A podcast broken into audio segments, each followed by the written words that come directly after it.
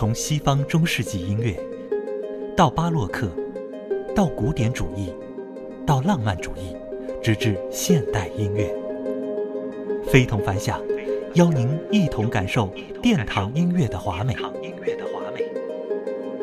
听，聆听古典。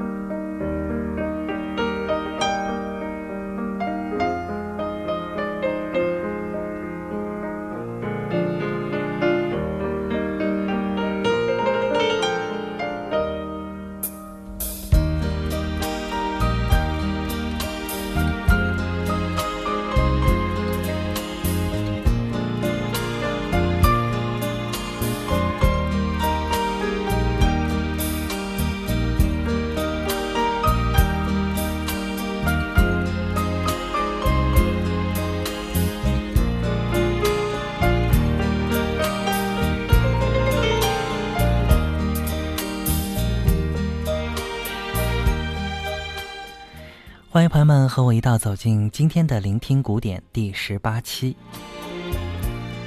朋友们，您有没有想过啊？如果让一位少女来创作一首属于十八岁少女心境的曲子，您觉得那会是个什么样子呢？都说十六岁的雨季，十七岁是花季，十八岁是正值青春浪漫的年华。而您现在听到的这首曲子啊，正是一位十八岁的少女作曲家创作的世界名曲。作品的名字呢也很有画面感，叫做《少女的祈祷》。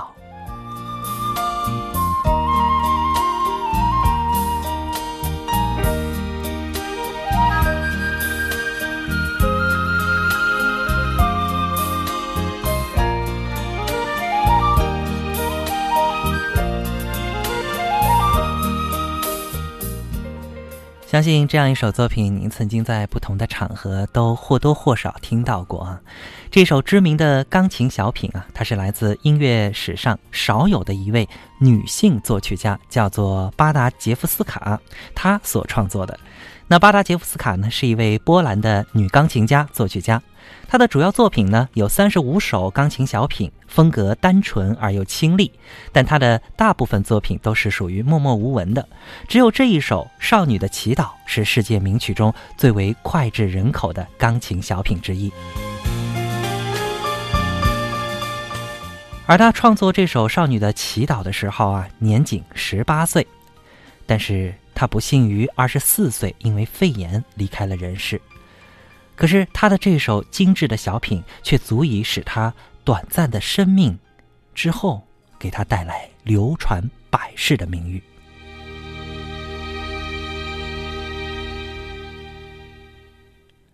今天我们的聆听古典呢，就和大家来说一说这首非常动听的钢琴小品《少女的祈祷》。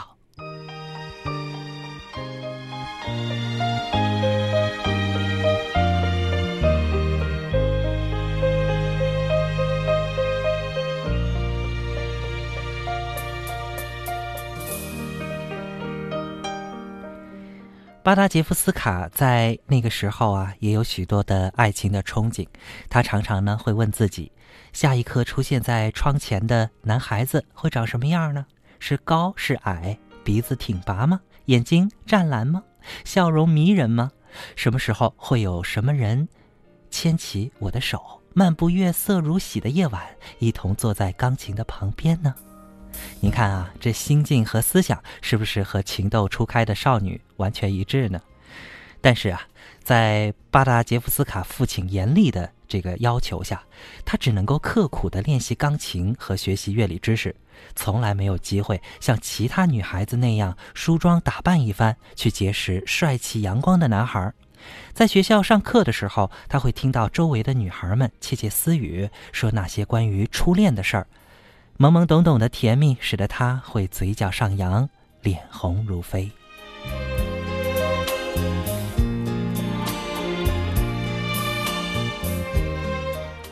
就在十八岁那年，巴达杰夫斯卡终于是遇到了令他心动的男孩，他开始和朋友们一样，面红心跳，在座位上也会时常发呆，莫名其妙的傻笑，但是他始终没有勇气去表白，只有在弹钢琴的时候，将自己满怀的思念和爱恋化作旋律，而化作的旋律就是这一首《少女的祈祷》。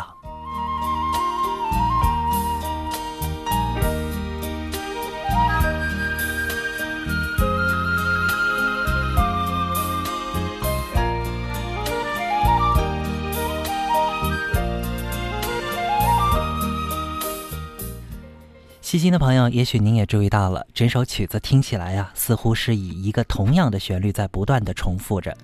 但是呢，细听之后啊，您会发现又不是那种一成不变的音高啊，曲中呢有跌跌宕宕的起伏的高音，呃，带来不同的感情色彩和不一样的意境体验。这正如少女的心境吧，是细腻而又缠绵的，不经意间会有无数细小的变化和涌动。乐曲采用主题与变奏的曲式结构，降 E 大调，四四拍子行板，简短音阶下行接两个爬音影子之后，便是由分解和弦的上行音调和清洁的下行音调组成的主题。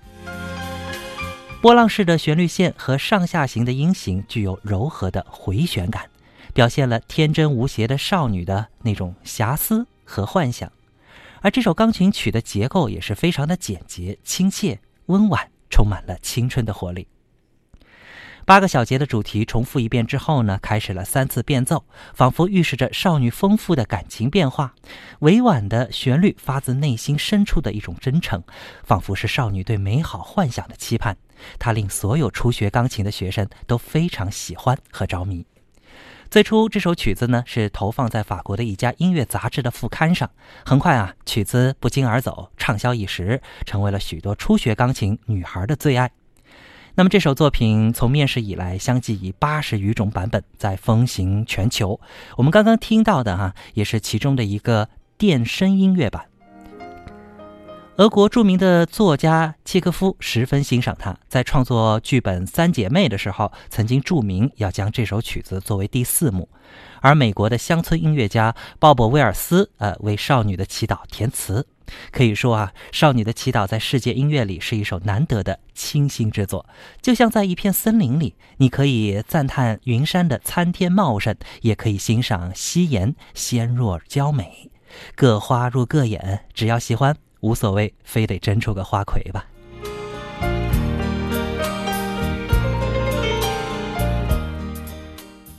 说实话，走进一位音乐家的内心深处，了解一首曲子，我觉得是最好的方式。而对于作者巴达杰夫斯卡作曲家本人身世的了解和他创作时的那种心情，无疑是听懂这首曲子的关键。朋友，在今天这样一个喧嚣的世界里，真难得有这样一首纯净清丽的曲子啊，为人们洗涤早已麻木的心。而但凡听过的人呢，都会内心无比充满浪漫和透彻，重新会找回曾经对美好的憧憬。好了，节目的最后，我们将这首作品完整的钢琴版和大家再来分享一遍。感谢您的陪伴，下期再见。